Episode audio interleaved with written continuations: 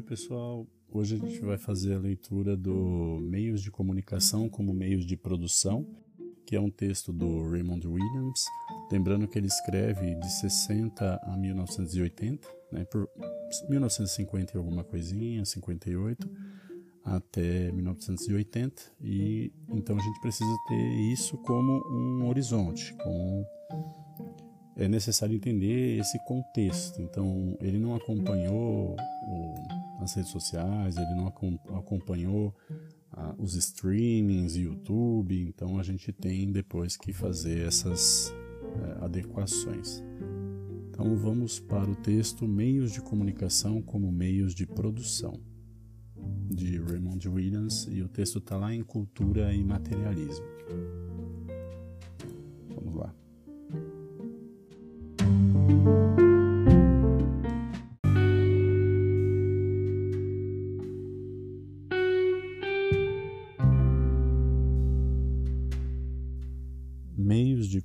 Comunicação como meios de produção. Como uma questão de teoria geral, é útil reconhecermos que os meios de comunicação são eles mesmos meios de produção. É verdade que os meios de comunicação das formas físicas mais simples da linguagem às formas mais avançadas da tecnologia da comunicação, são sempre social e materialmente produzidos e, obviamente, reproduzidos.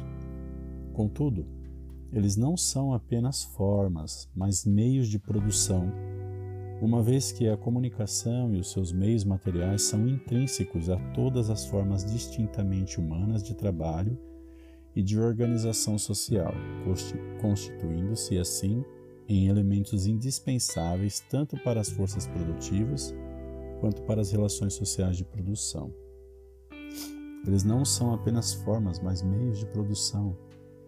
No sentido, é, no sentido simbólico também, né? porque eles criam essa dimensão uma vez que a comunicação e seus meios materiais são intrínsecos a todas as formas distintamente humanas de trabalho e de organização social. Bem, eles estão relacionados a essa questão da força, tanto da força de trabalho, né, quanto às questões de organização social, constituindo-se assim elementos indispensáveis tanto para as forças produtivas quanto para as relações sociais de produção. Ok. Além disso, os meios de comunicação tanto como produtos quanto como meios de produção, estão diretamente subordinados ao desenvolvimento histórico. Isso porque, primeiramente, os meios de comunicação têm uma produção histórica específica, que é sempre mais ou menos diretamente relacionada às fases históricas gerais da capacidade produtiva e técnica. E também é assim, em segundo lugar, porque os meios de comunicação, historicamente em transformação, possuem relações históricas variáveis com o complexo geral das forças produtivas e com as relações sociais gerais, que são por eles produzidas e que as forças produtivas gerais tanto produzem quanto reproduzem. Essas variações históricas incluem tanto as homologias relativas entre os meios de comunicação e as forças produtivas e as relações sociais mais gerais, quanto mais especificamente, em certos períodos, as contradições gerais e particulares. Aqui a gente pode pensar no, na questão do YouTube, em que ele é produto, mas também é, é produção, em que ele modifica as relações é, de as relações de trabalho, em que ele está relacionado à capacidade produtiva e técnica de um determinado momento. Isso só para citar um exemplo, a gente pode, pode poderia ir para o próprio podcast, né, poderia pensar no, nos streaming de música, de enfim, de materiais de divulgação que não estavam apreendidos nesse momento, mas que mostram como que os meios de comunicação historicamente eles se transformam e eles se transformam e são transformados. Né? Isso é, é interessante pensar nessa dialética. três bloque bloqueios ideológicos. Essa visão teórica dos meios de comunicação, dentro de uma perspectiva materialista histórica, é, em nosso tempo, obscurecida ou bloqueada por três posições ideológicas características. Primeiramente, os meios de comunicação, reduzidos em seu status de meio de produção social, são vistos apenas como mídia, dispositivos para passar informação. Opa, aqui uma questão importante, né? Apenas como mídia e mensagens, então, para passar informação e mensagens entre pessoas, as quais, de, modo geral, ou nos termos de um ato de produção mais específico, são abstraídas do processo de comunicação como transmissores ou receptores não problemáticos. É interessante esse, essa, essa dimensão. As pessoas são vistas então como indivíduos abstratos que são representados de maneira gráfica nos termos dessas funções abstratas, ou, na melhor das hipóteses, amplamente caracterizados como I é o primeiro. Possuidores de uma sociabilidade humana generalizada, a comunicação como socialização ou processo social. Lembrando que eu faço estudo, então eu faço notas, tá, pessoal? Ou processo social abstrato. 2. Como possuidores de uma sociabilidade específica, mas ainda abstrata, a comunicação entre membros de um grupo social em geral nacional ou cultural, sem referência intrínseca às relações sociais diferenciais dentro de cada grupo. Lembrando que os grupos eles são interrelacionáveis, né? interrelacionados. E três, ou em uma forma extrema relacionada às teorias expressivistas da linguagem, como indivíduos não especificados. A comunicação como transmissão, mas implicando a recepção por indivíduos abstratos, cada qual com algo próprio a dizer.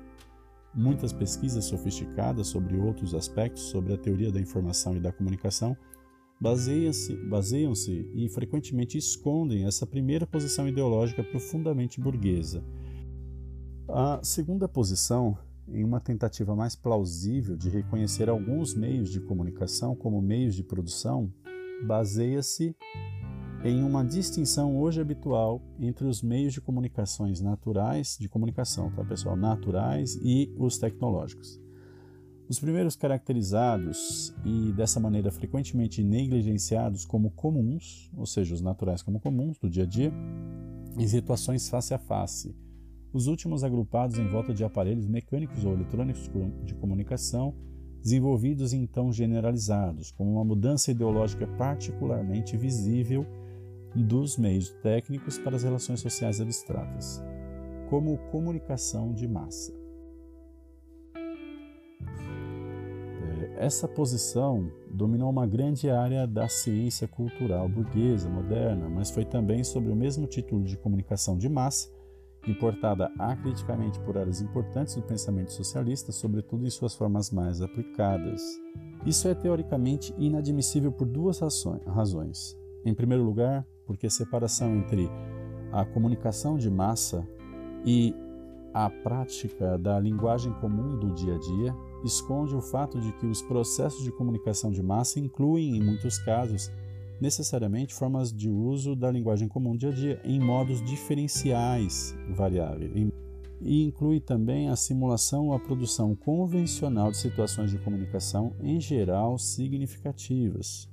Em segundo lugar, porque o agrupamento de todos ou quase todos os meios mecânicos e eletrônicos como comunicação de massa esconde, sobre cobertura de uma fórmula tirada da prática capitalista, na qual a audiência ou um público, sempre socialmente específico e diferenciado, é visto como um mercado massificado de opinião e de consumo. E inclui também simulações ou a produção convencional de situações de comunicação em geral significativas. As variações radicais entre os diferentes tipos de meios mecânicos e eletrônicos. Então aqui eu vou fazer um recorte em que ele fala, olha, em segundo lugar, porque esse agrupamento esconde, né, é, as variações radicais entre diferentes tipos de meios mecânicos e eletrônicos. De fato, em suas divergências, eles carregam necessariamente tanto relações variáveis com a linguagem comum do dia a dia e com situações face a face o exemplo mais óbvio é a diferença radical de uso e de situação comunicativa entre a imprensa e a televisão. Quanto relações variáveis entre as relações comunicativas específicas e outras formas de relação social. Eles carregam necessariamente tanto relações variáveis com a linguagem comum do dia a dia, com situações face a face, quanto relações variáveis entre as relações comunicativas específicas e outras formas de relação social. A extensão e composição variável do público e a variabilidade das condições sociais de recepção. O público reunido no cinema, a audiência televisiva com base nos lares, a leitura em grupo, a leitura isolada.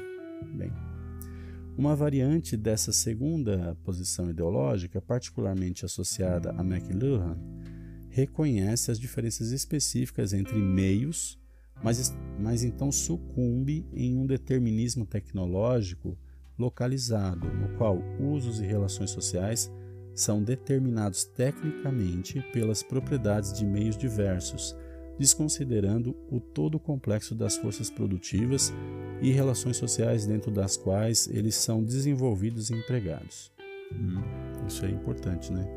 Porque se eu desconsidero o todo das forças produtivas e das relações sociais envolvidos, né, ou desenvolvidos nesse processo, eu também retiro a dimensão de que isso é capitalizado, de que isso também é, é quando eu destino uma mensagem ou um meio de comunicação, é, eu penso um meio de comunicação, eu penso também na manutenção desse meio de comunicação dentro das próprias dimensões do sistema no qual ele está inserido. Continuando. Assim, aqui eu, eu destaquei esse pedaço, né, pelas propriedades, desconsiderando todo o complexo das forças produtivas e relações sociais dentro das quais eles são desenvolvidos e empregados. Assim, os meios de comunicação são reconhecidos como meios de produção, mas de modo abstrato, e são de fato projetados ideologicamente como os únicos meios de produção nos quais será produzida a retribalização, a suposta restauração da aldeia global, do homem natural não caído. A atração superficial dessa posição além do materialismo essencialmente abstrato da sofisticação de sua mídia, apoia-se no isolamento característico retórico da comunicação de massa e do desenvolvimento histórico, histórico complexo dos meios de comunicação como partes intrínsecas, relacionadas e determinadas de todo o processo histórico, social e material. Há então, em terceiro lugar, então, no primeiro lugar, a gente tem a ideia de que ah, os meios de comunicação eles entendem o sujeito como, como esse sujeito social é, genera, generalista, né? como é, um sujeito que é abstrato, não é o sujeito real, ou que faz do processo, do meio de comunicação, não compreender que produz esses sujeitos, que está vinculado a determinadas é, dimensões de grupo, que está relacionado também a um sistema que o alimenta, que, que o alimenta no sentido de que o mantém e também de que o reproduz. Então ele faz esses movimentos. Em terceiro lugar, a posição ideológica que se disseminou em algumas variantes do marxismo e que permite certa acomodação ao conceito burguês de comunicação de massa. Ela reside em uma separação abstrata e a priorística entre os meios de comunicação e os meios de produção. Relaciona-se primeiramente ao uso especializado do termo produção, como se sua suas únicas formas fossem produção capitalista. Quer dizer, a produção de mercadorias, ou de forma geral, produção para o mercado, na qual tudo que é produzido ganha forma de objetos isoláveis e dispensáveis. Dentro do marxismo, essa posição é relacionada a, e mesmo dependente, formulações mecânicas da base da superestrutura, nas quais o papel inerente dos meios de comunicação em toda a forma de produção, incluindo a produção de objetos, é ignorada e a comunicação se torna um processo de segunda ordem ou uma segunda etapa, que entra no processo apenas após estabelecerem-se das relações produtivas e sociomateriais decisivas. Essa posição herdada deve ser amplamente corrigida para que as formas variáveis dinâmicas e contraditórias tanto da base quanto da superestrutura possam ser vistas historicamente e não subsumidas, algo habitual no pensamento burguês, como formas e relações necessariamente universais. Nas sociedades do século XX, essa posição requer também uma correção contemporânea particularmente aguda, uma vez que os meios de comunicação, como meios sociais de produção, e em relação a isso, a produção dos próprios meios de comunicação, assumiram uma importância nova dentro da característica comunicativa, em geral ampliada das e entre as sociedades modernas. Isso pode ser visto especialmente na totalidade da produção econômica e industrial moderna, pois nas indústrias de transporte, de impressão e de eletrônicos, a produção de comunicação alcançou um lugar qualitativamente diferente em sua relação a, mais estritamente em proporção à, produção em geral. Além disso, esse desenvolvimento eminente ainda está em uma fase relativamente inicial e, sobretudo, na indústria de eletrônicos, certamente irá muito além. O fracasso em reconhecer essa mudança qualitativa não apenas adia as correções das formulações mecânicas de base e superestrutura, mas também impede ou descola a análise das relações significativas entre os meios e processos comunicacionais para as crises e problemas das sociedades capitalistas avançadas, e aparentemente para as diversas crises e dificuldades das sociedades socialistas industriais também avançadas. A próxima sessão é para uma história da produção comunicativa.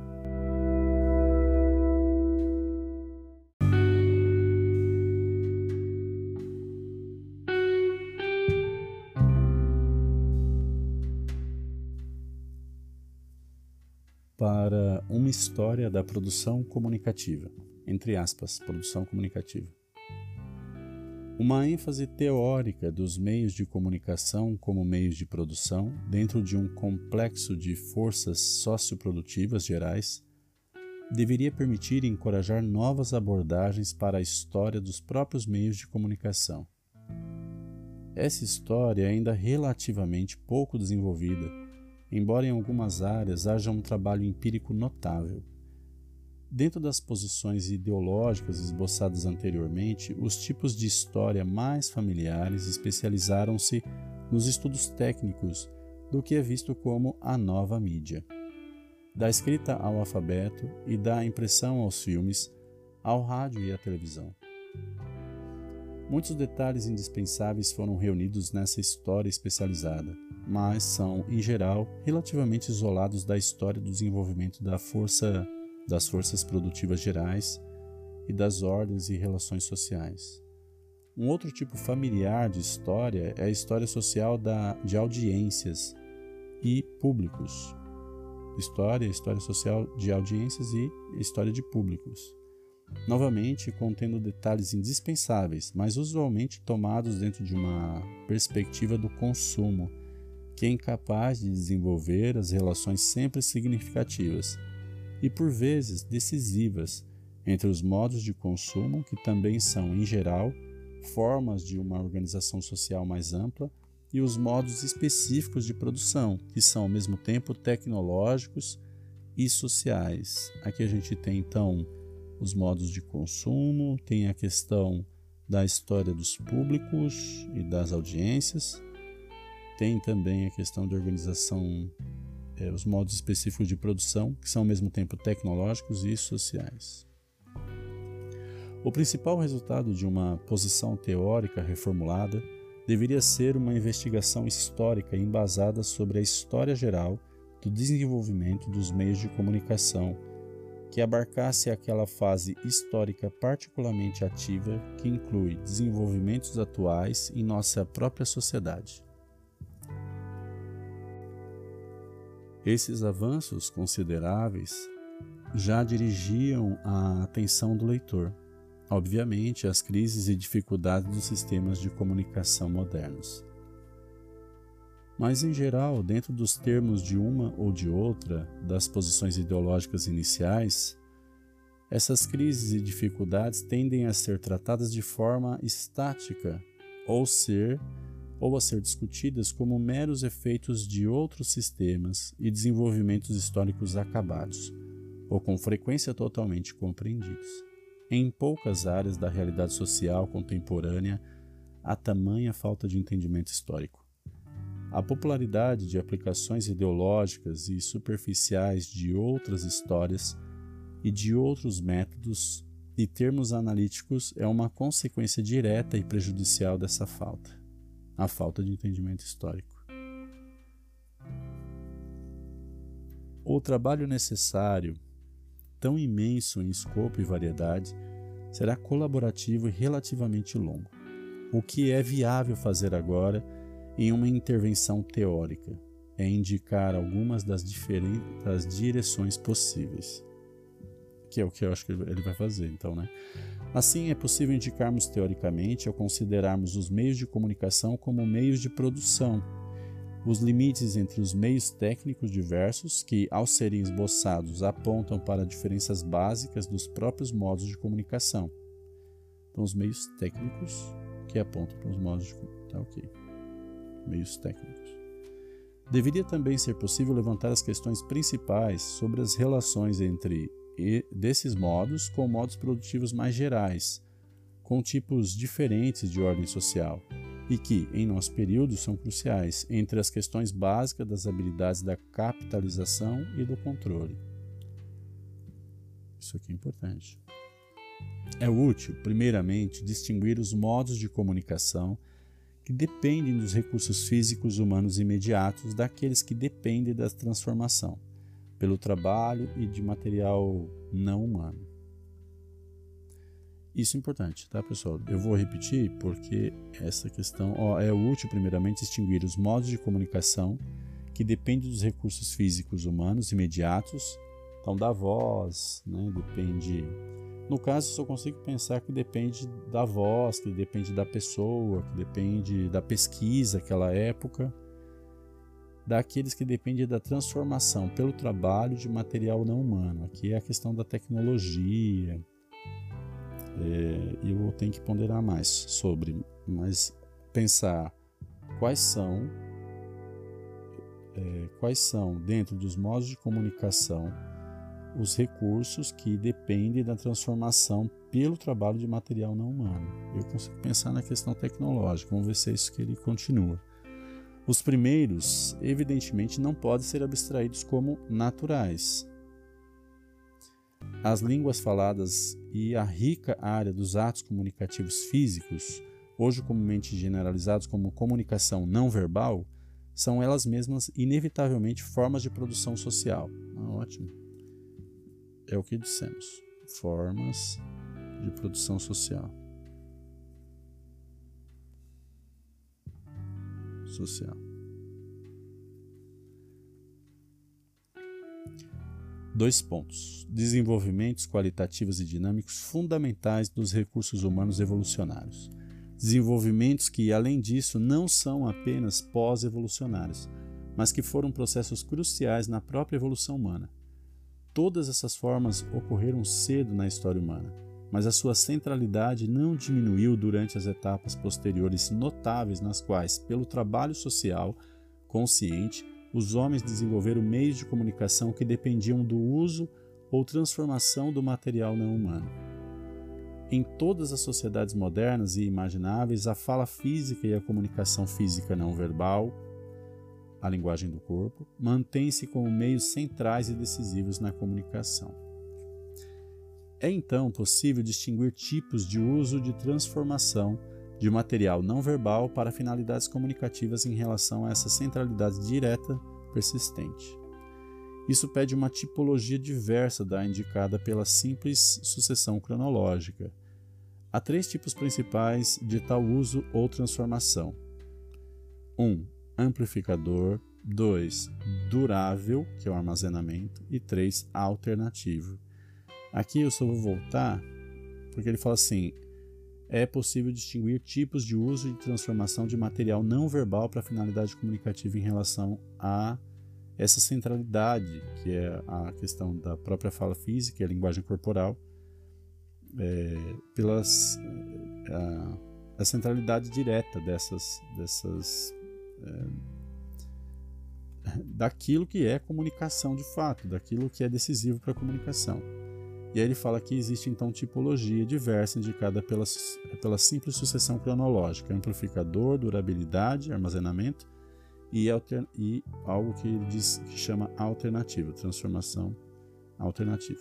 Alguns exemplos tornarão mais clara essa classificação preliminar. Assim, em relação à centralidade persistente dos meios físicos de comunicação direta, o tipo amplificador abrange desde aparelhos simples como o megafone até tecnologias avançadas de transmissão direta de rádio e televisão. O tipo durável, e aqui tem a questão do armazenamento, em relação a recursos físicos diretos é, em geral, um desenvolvimento comparativamente recente.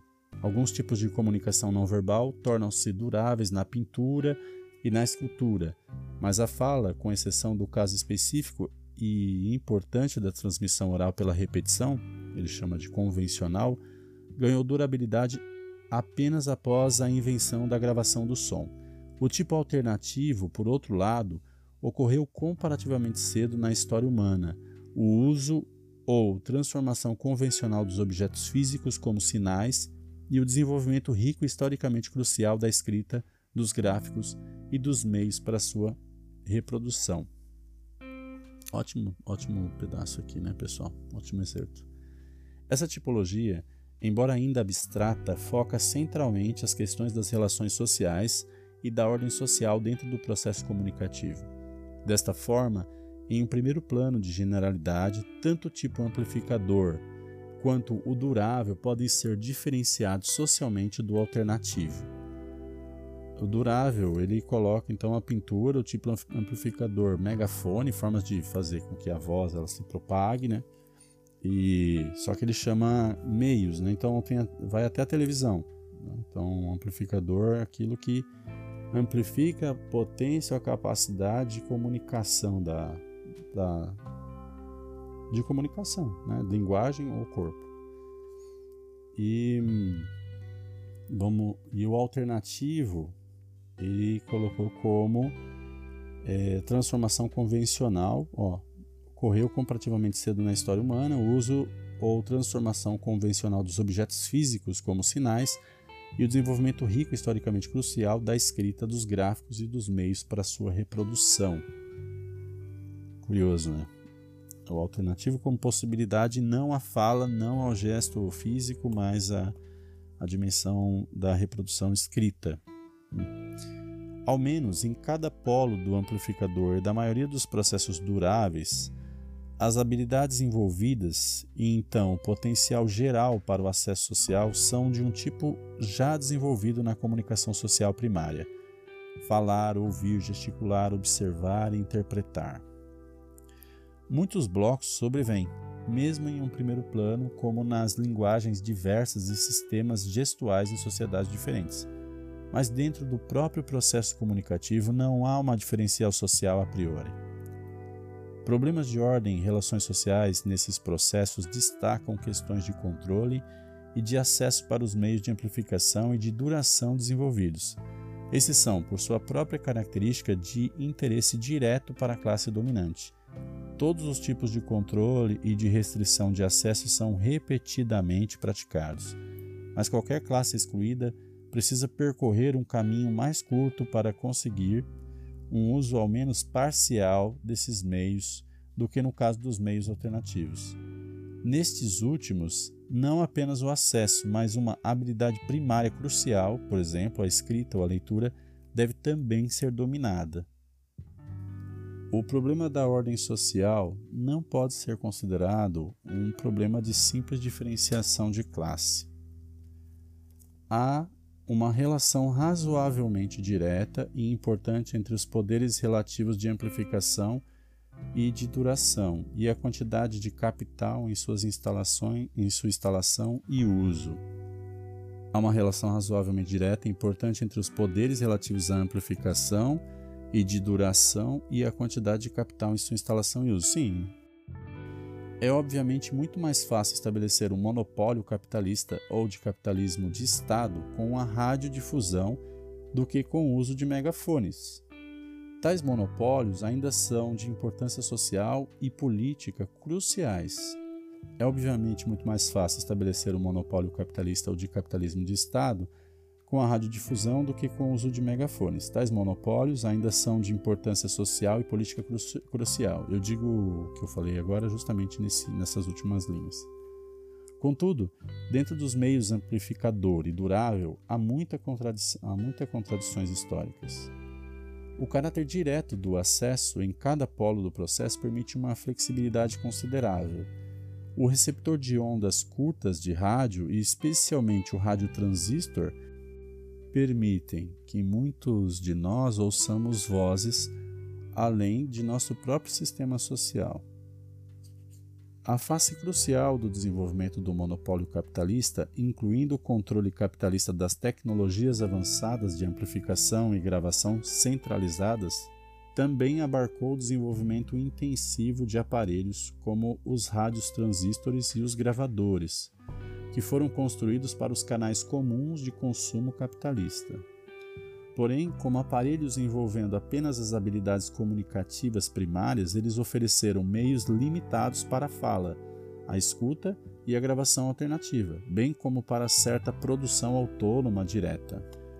Essa ainda é apenas uma área marginal em comparação com os sistemas centralizados imensos de amplificação e gravação baseados em graus de controle e seleção variados mas sempre relevantes para os interesses de uma ordem social central. Contudo, embora marginal, ela não é insignificante na vida política contemporânea.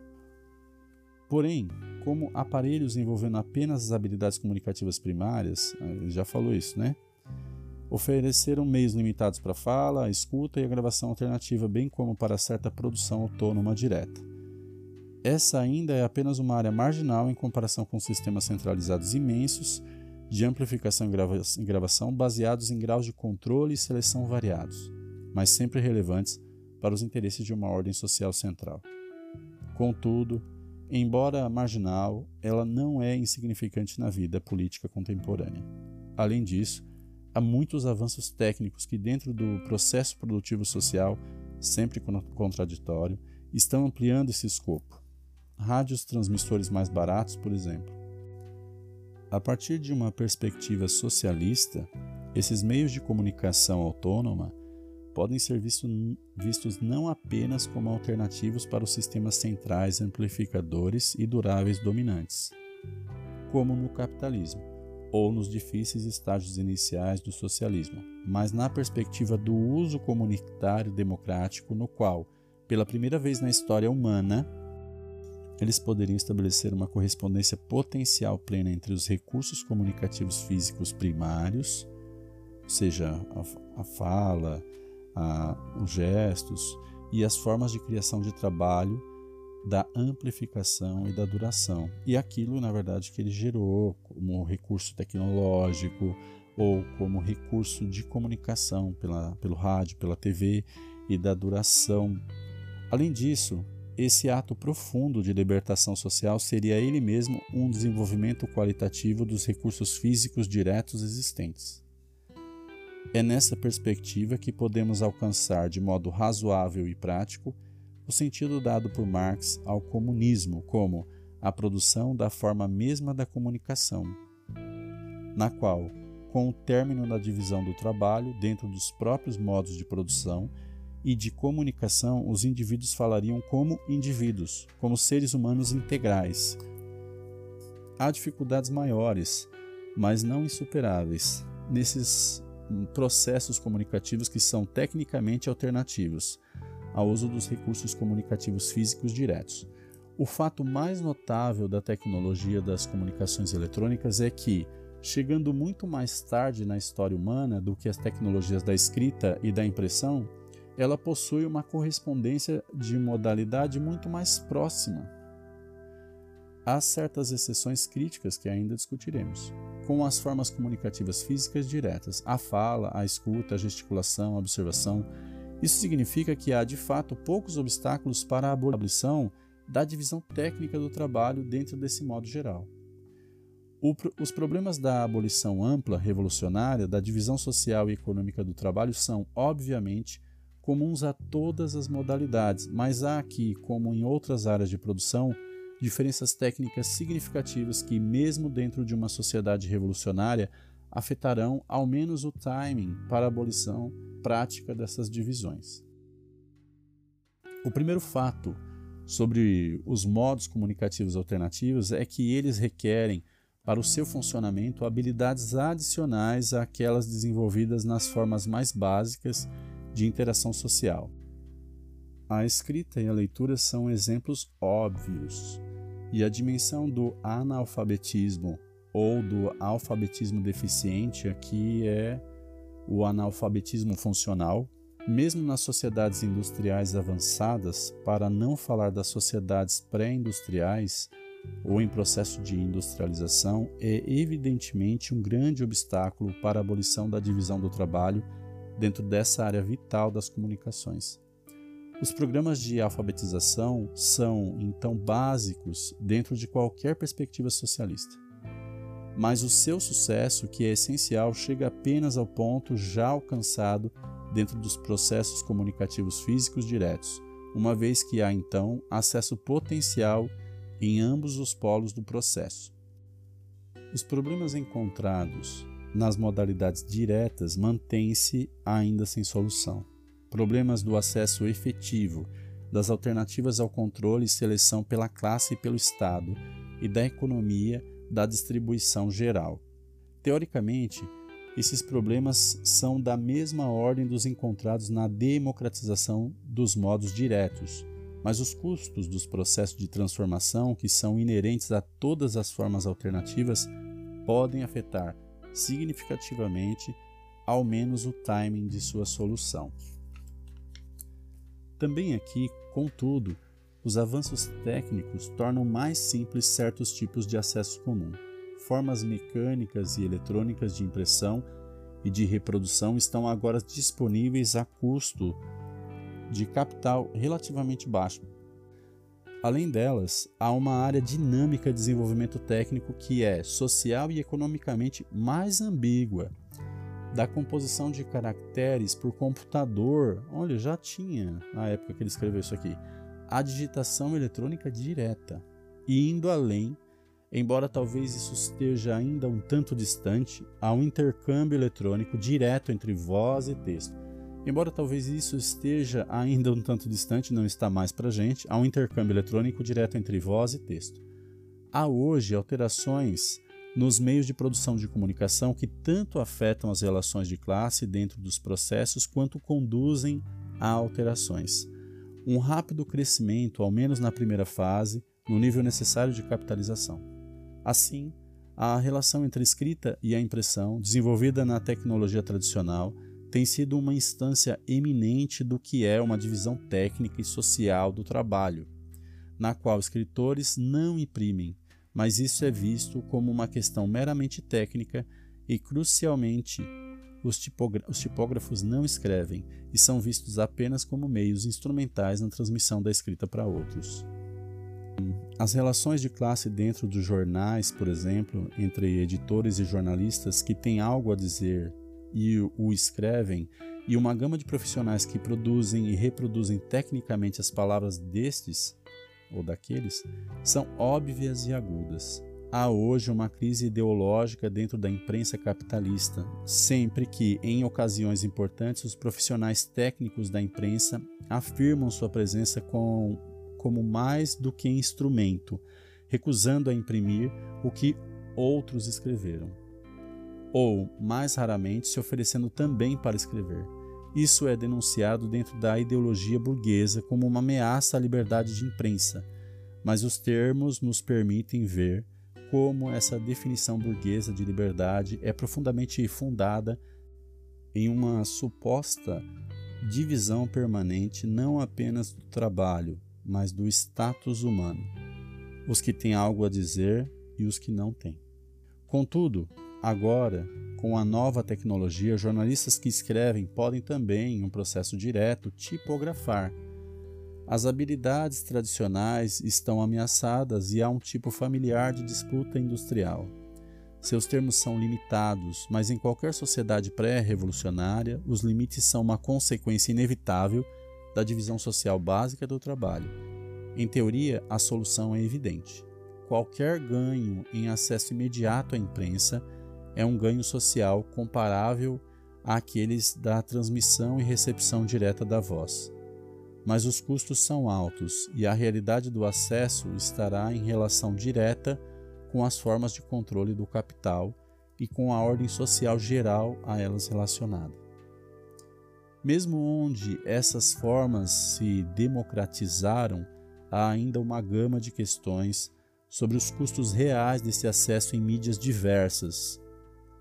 Muito da tecnologia avançada está se desenvolvendo dentro de relações sociais firmemente capitalistas, e o investimento, embora de forma variável, é direcionado dentro de uma perspectiva de reprodução capitalista, tanto em termos imediatos quanto em termos mais gerais.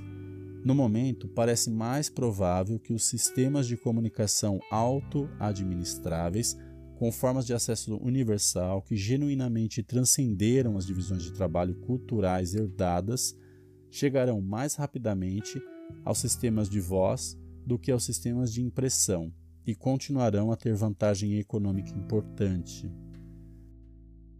É, pessoal, aí agora a gente continua com comunicação direta e indireta e a gente vai finalizar esse belíssimo texto, esse texto que gera muita reflexão, que é o meios de comunicação como meios de produção.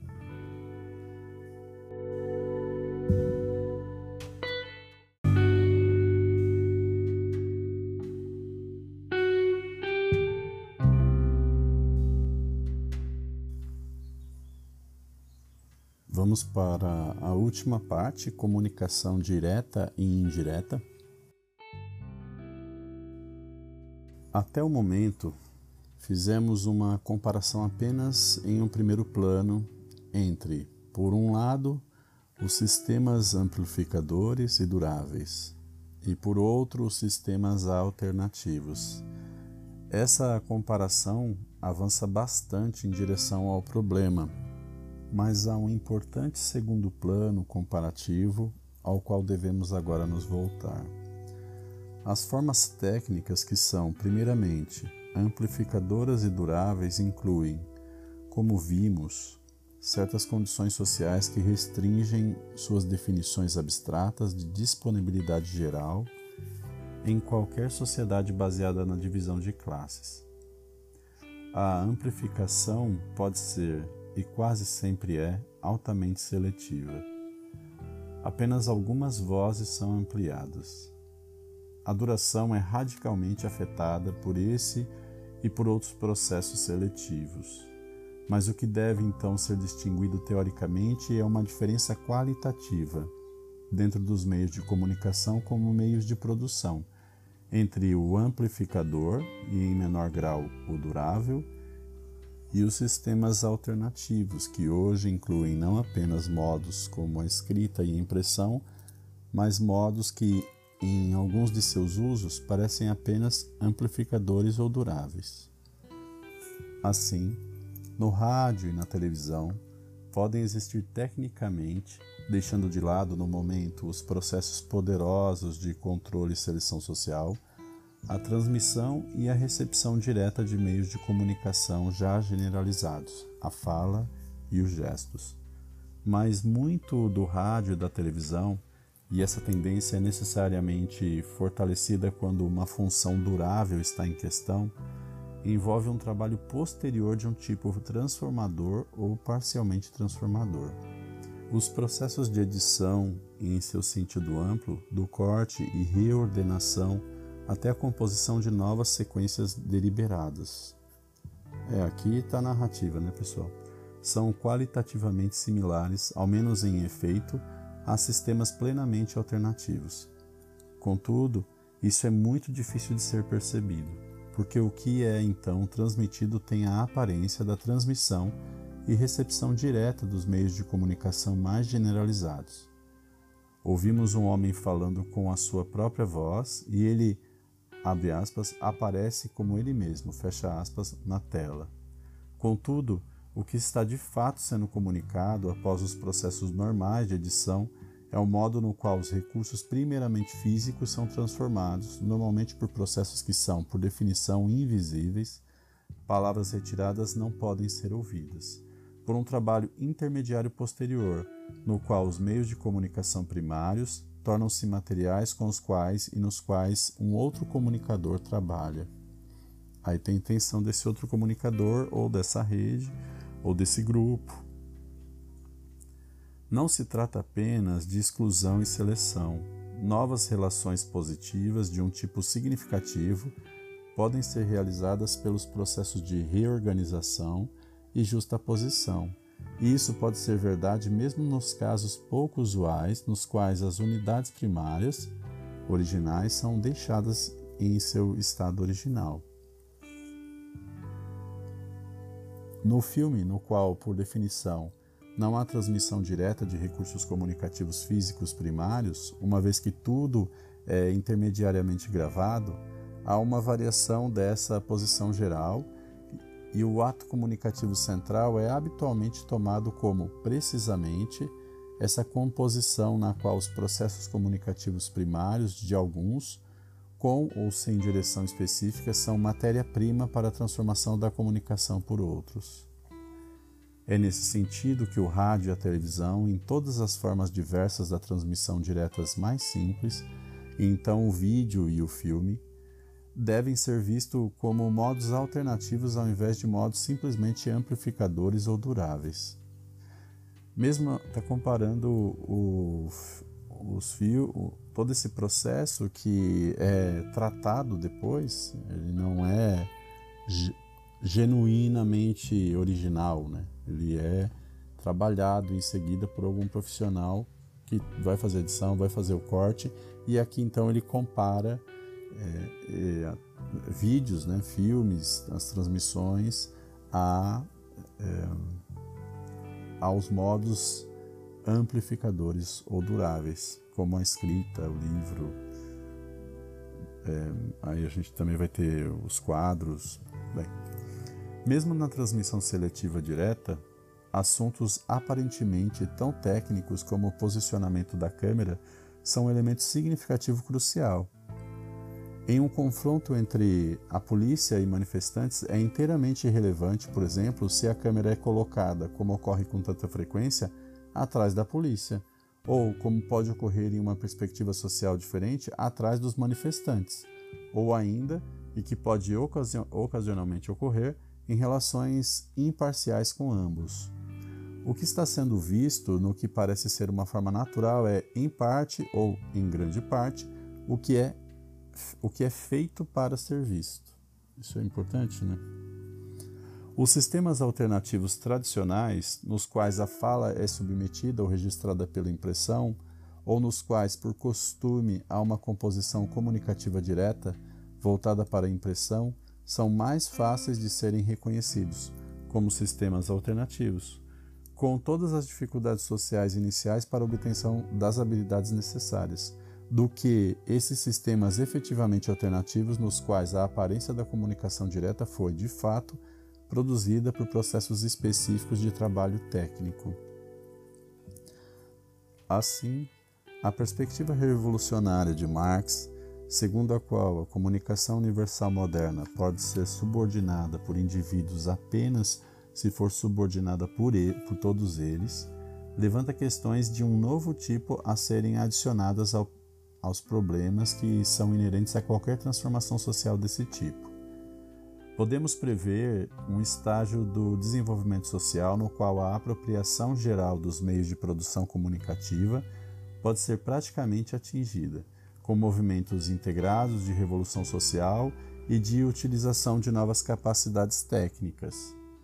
Por exemplo, a criação de sistemas de rádio comunitários democráticos, autônomos e auto-administrados já está ao nosso alcance, para incluir não apenas a radioteledifusão, em seus termos tradicionais, mas também modos interativos variados bastante flexíveis e complexos que podem nos levar além da transmissão representativa e seletiva para uma comunicação direta de pessoa para pessoa, de pessoas para pessoas.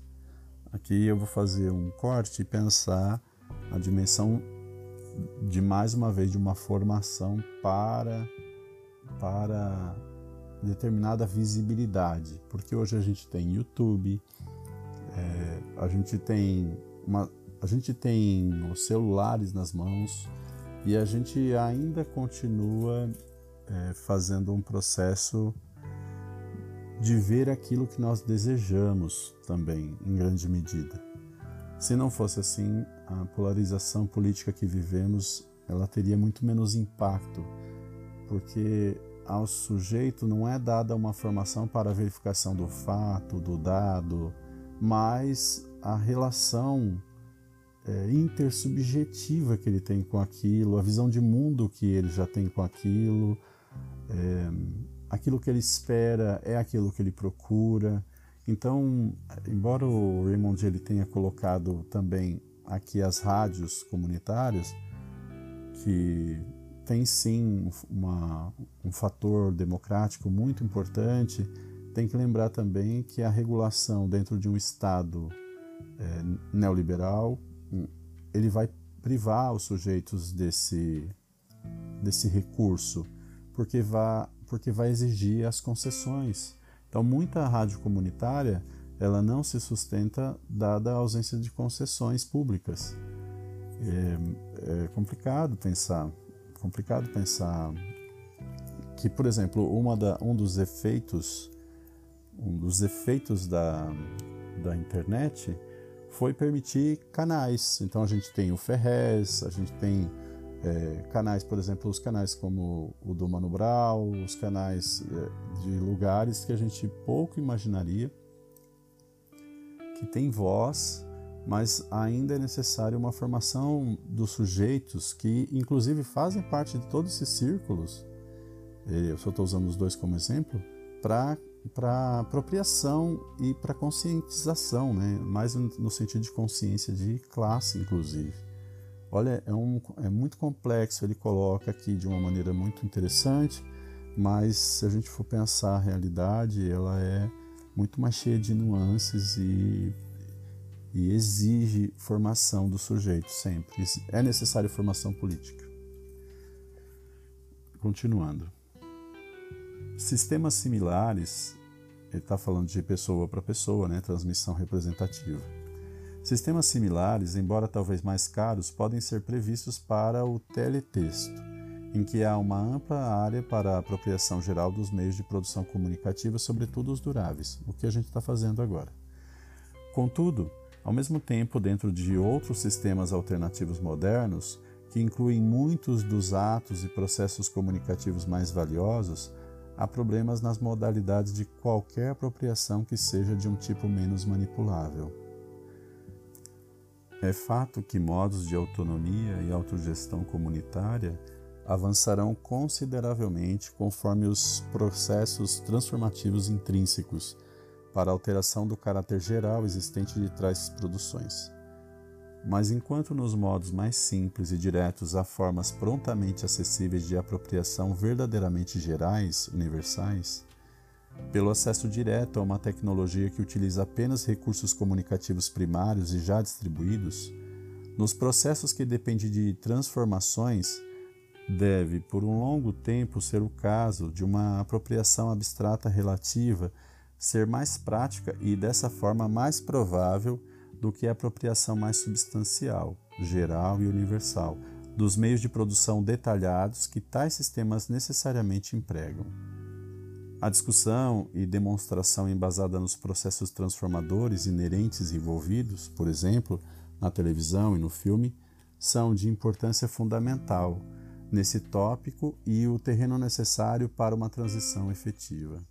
Os modos de naturalização desses meios de produção comunicativa necessitam de continuamente serem avaliados, analisados e enfatizados, pois eles são de fato tão poderosos e novas gerações estão se tornando tão habituadas a eles que aqui, tão fortemente quanto em qualquer outro local do processo socioeconômico moderno, as atividades e relações reais dos homens estão ocultadas atrás de uma forma reificada, uma modalidade reificada, uma mídia moderna. Mas a desmistificação crítica pode levar-nos apenas até uma parte do caminho. A reificação terá de ser distinguida da composição aberta e consciente das obras. O único resultado será negativo, como em algumas tendências semióticas contemporâneas que desmistificam as práticas, colocando-as todas em questão, e então previsivelmente recorrem à ideia da alienação universal inerente e intransponível, dentro dos termos de uma psicologia pessimista e universalista. A desmistificação crítica deve continuar, mas sempre associada à prática, a prática regular como parte da educação normal nesse processo de trabalho transformador, a prática na produção de imagens alternativas de um mesmo evento, a prática nos processos de edição básica e de construção de sequências, e a prática, seguindo essa linha, na composição autônoma direta. Gente, que, que recomendação mais sensível e importante e extremamente atual ao nosso tempo. É, aquilo que o sujeito vê não é aquilo que de fato ocorre, é, é uma produção, tem uma intenção, o próprio meio cria é, esse processo, então o meio de comunicação como meio de produção de realidades. E aqui ele fala sobre a urgência de uma formação para essa desmistificação desse processo também. E meios aqui possíveis que o sujeito possa ter com a imagem que ele recebe, para que ele possa construir né, o seu, as suas relações com aquilo que ele vê. É. Talvez já tenhamos entrado em um novo mundo social quando colocamos os meios e sistemas da comunicação mais direta sobre nosso próprio controle direto e geral. Talvez já tenhamos transformado-os de suas funções contemporâneas normais em mercadoria ou em elementos de uma estrutura de poder. Podemos ter resgatado esses elementos centrais de nossa produção social das mãos de muitos tipos de expropriadores mas o socialismo não é apenas sobre a recuperação teórica e prática dos meios de produção, incluindo os meios de produção comunicativa, que foram expropriados pelo capitalismo e que implica, no caso das comunicações, sobretudo, mas não apenas, embora possa incluí-la, a redescoberta de uma integridade e comunidade primitiva. Mesmo nos modos diretos, deveria prevalecer muito mais a instituição do que a recuperação, pois eles terão de incluir os elementos transformadores do acesso e extensão em uma ampla gama social e intercultural sem precedentes. Nisso, mas muito mais nos modos de comunicação avançados e indiretos, o socialismo é, então, não apenas a recuperação geral de capacidades humanas especificamente alienadas, mas também e, de modo muito mais decisivo, a instituição necessária para capacidades e relações de comunicação nova e bastante complexas. Ele é, sobretudo, uma produção de novos meios, novas forças e novas relações de produção em uma parte central do processo material social. E por esses novos meios de produção, é uma realização mais avançada e mais complexa das relações produtivas decisivas entre comunicação e comunidade. Nós terminamos agora o texto Meios de Comunicação como Meios de Produção. Eu achei muito interessante a maneira que ele lida com os principais é, usos, os três tipos principais de, de uso ou transformação com relação a finalidades comunicativas que é a amplificação, a durabilidade e, a, e, a, e alternativo aqui, que eu não sei se a gente pode ler também como, é, como alternância, porque uma hora eu posso ter escrito e eu posso ter escutado, pode ser né, transformado em escuta, e ao mesmo tempo eu posso ter em vídeo. Então, alternativo como possível, né? Mas é, eu achei também muito importante a maneira que ele lida, que ele vai mostrando as relações em que os sujeitos eles são constituídos também pelas frações, é, pelo, pela manipulação que o próprio meio comunicativo ele pode promover. Então, produzindo aquilo que também o mantém. É, agora a gente pensando que os meios de comunicação se mantêm através da produção de sujeitos que os que mantêm inclusive os meios de comunicação. Então eu vou manter é, a, a, televisão, ao mesmo tempo eu vou, influ, eu vou influenciar a indústria para ter melhores aparelhos, para que os sujeitos continuem assistindo.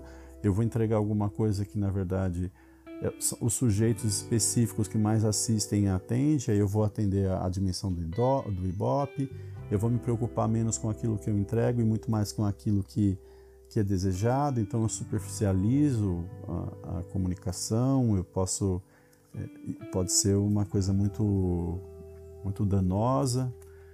O texto ele dá margem para a gente pensar muita coisa.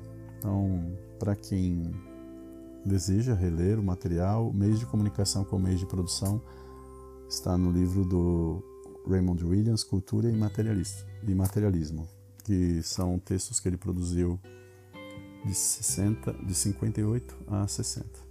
Um grande abraço e vamos para as próximas leituras.